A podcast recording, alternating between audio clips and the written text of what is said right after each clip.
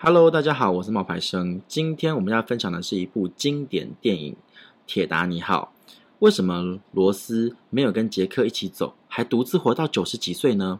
二十年后，我重看了《铁达尼号》，我终于懂了罗斯的三大困境。《铁达尼号》是一九九七年詹姆斯·卡麦隆导演的经典电影。经典之所以是经典，是因为它值得再三的品味。当我第一次看《铁达尼号》的时候，我还是一个青少年，我被罗斯和杰克他们大胆的、愿意为对方奉献生命的真挚的感情打动。《铁达尼号》呢，也成为了万千少女的爱情观的启蒙。第二次我看《铁达尼号》的时候，我已经成为了摸爬滚打的社会人，褪去爱情的面纱，看到的是人性和感情的不稳定性，并且衍生出了一大堆的疑问，例如为什么一个贵族会爱上穷小子？是一时的激情，还是心灵的悸动？不是说好 You jump, I jump 吗？那为什么杰克死去的时候，罗斯没有殉情？为什么最后罗斯要把海洋之心丢进大海？第三次看《铁达尼号》，我经历了爱与被爱，我终于看懂了罗斯困境中的自我成长。《铁达尼号》是以贵族少女罗斯和贫困的青年杰克的爱情为主线。再现了铁达尼号从处女航到沉没的一个历史的真实事件，可是它着重刻画的是游轮上面面对生死的时候，大家会有什么样子的表现，而且非常真实的展现了贵族少女罗斯的一个自我成长。她从一朵娇弱的玫瑰，成长成一颗经历风雨而且依然坚强璀璨的钻石，整个的心路历程。所以，为什么贵族少女会爱上穷小子呢？其实，在一九一二年四月十号那一天，本该是没有交集的两个人，在铁达尼号这一艘巨型游轮相遇了。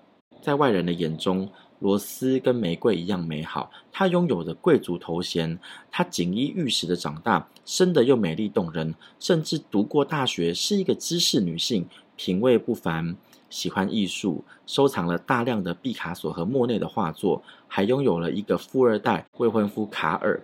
但是美丽只是外在，神色淡漠的罗斯有她的困境和绝望。她的困境是什么？他的困境就是，当罗斯的贵族老爸死去之后，除了债务，还有贵族的头衔，什么也没有留给他和母亲。头衔是他们唯一的依仗。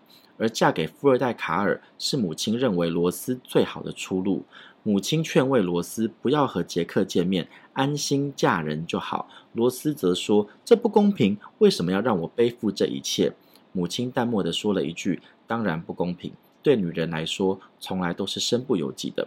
可是这是因为习惯了奢靡的贵族生活，在家道中落、负债累累的情况之下。”母亲和罗斯并没有能力透过自食其力的工作来养活自己，也没有这一个勇气。所以，为了要换取自己和母亲的奢靡的生活，维持没落家族的体面，罗斯不得不跟有钱人联姻。这是他的第一重困境——物质经济的困境。如果我们结合铁达尼号故事发生的时代背景，我们可以更深刻地理解罗斯的困境。铁达尼号发生在一九一二年。距离一九一四年第一次世界大战还有两年的时间，此时没落的英国贵族苟延残喘，早就已经入不敷出，可是还要装腔作势，维持上层人的体面，跟新兴的资产阶级富豪联姻，成为了救赎他们没落贵族的最后一根稻草。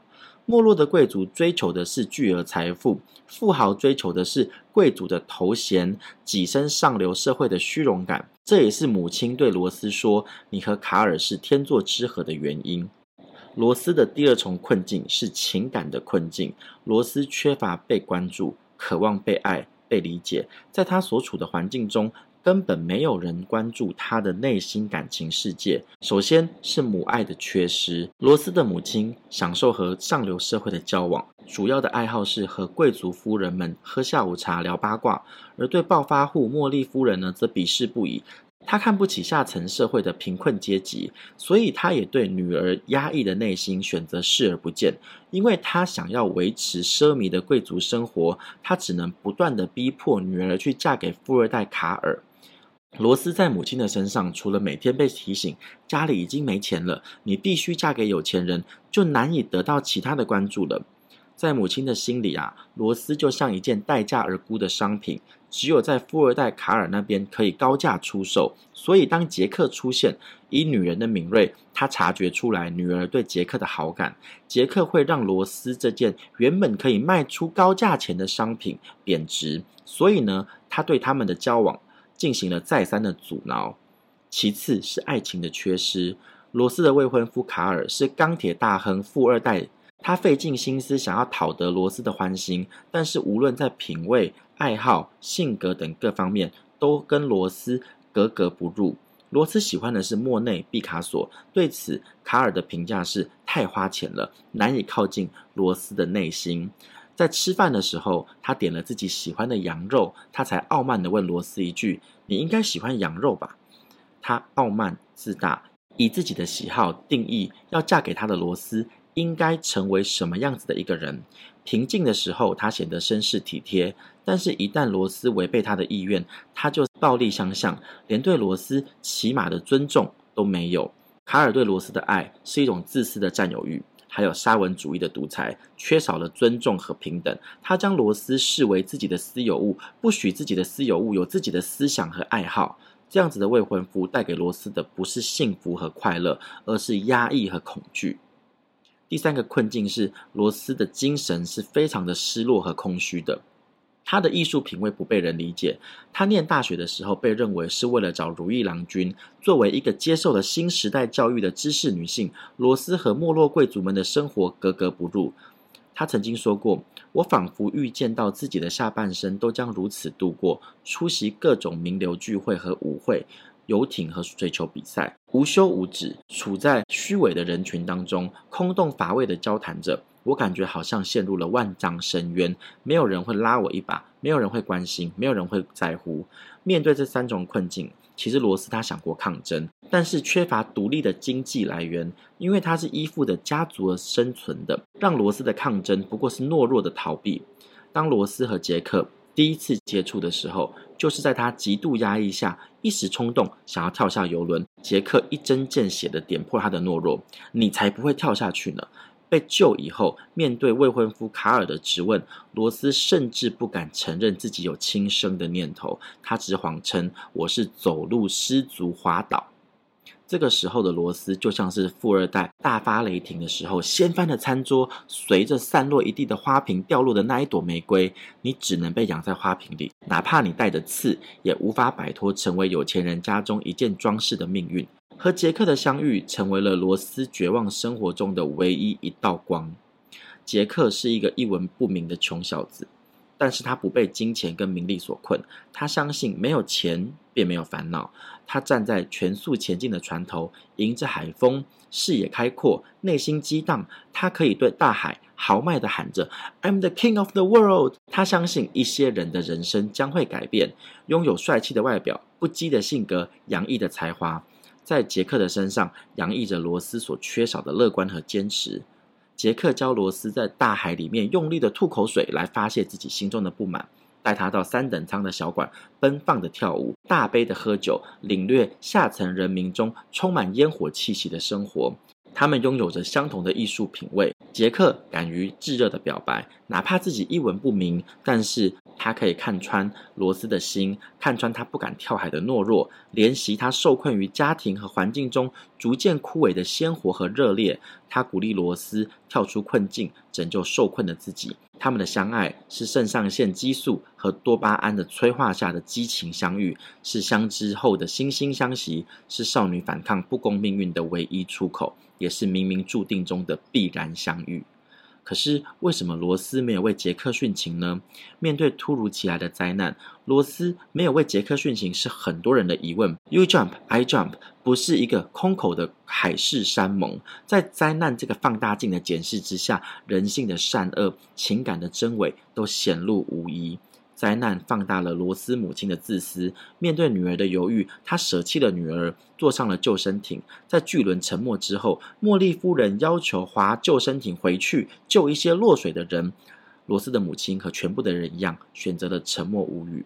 贵族的自私自利在这一刻展露无遗。灾难也放大了未婚夫卡尔的占有欲和卑鄙。为了所谓的男人的面子与尊严，他试着寻找罗斯，但是他看到罗斯和杰克重新拥抱在一起，他就抱起了甲板上哭泣的小孩，挤上了只有孩子和妇女能够乘坐的救生艇。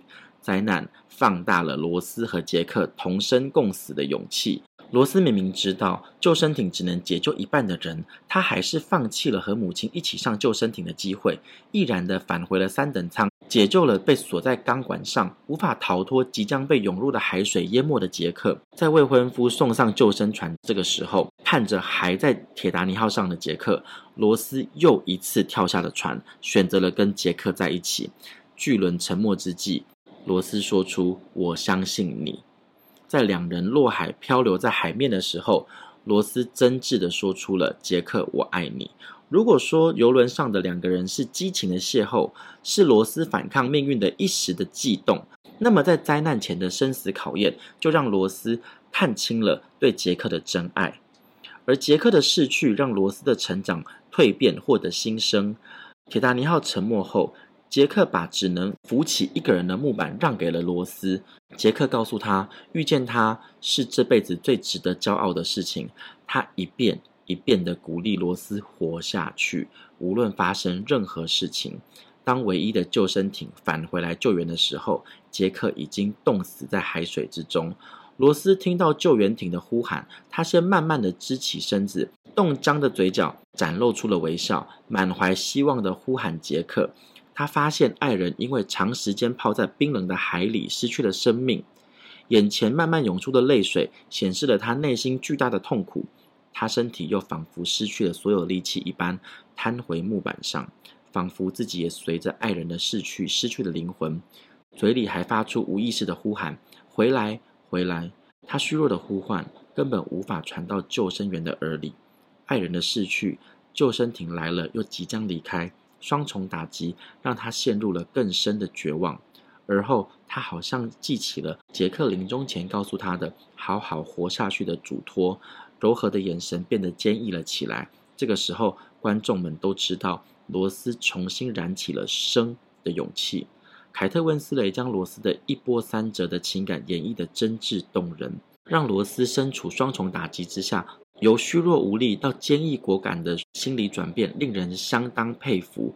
我看到这里，才了解到爱是拯救一切的力量，让罗斯这一朵温室里的娇花不再惧怕风雨。而杰克的爱和鼓励，让罗斯从一位逃避命运、只想用死亡寻求解脱而没有勇气面对死亡的贵族少女，蜕变成了一个敢于积极争取新生的新女性。罗斯答应杰克会坚持下去，并且吹响求救口哨的那一刻，罗斯已然挣脱了束缚，拥抱了新生。如果罗斯随着杰克一起赴死，那么铁达尼号的故事只会流于俗套，成为又一个梁山伯与祝英台。编剧和导演厉害之处在于，是杰克无私的爱。唤醒了罗斯的勇气，让罗斯成长成一个即使爱人逝去，也有勇气坚强活下去的女人。怀着悲痛的坚强活着，远比懦弱逃避的殉情死去更值得尊重。这样子具有深刻内涵的故事，才让铁达尼号成为了不朽的经典。希望你会喜欢我们今天的分享。我是冒牌生，我们下一次见，拜拜。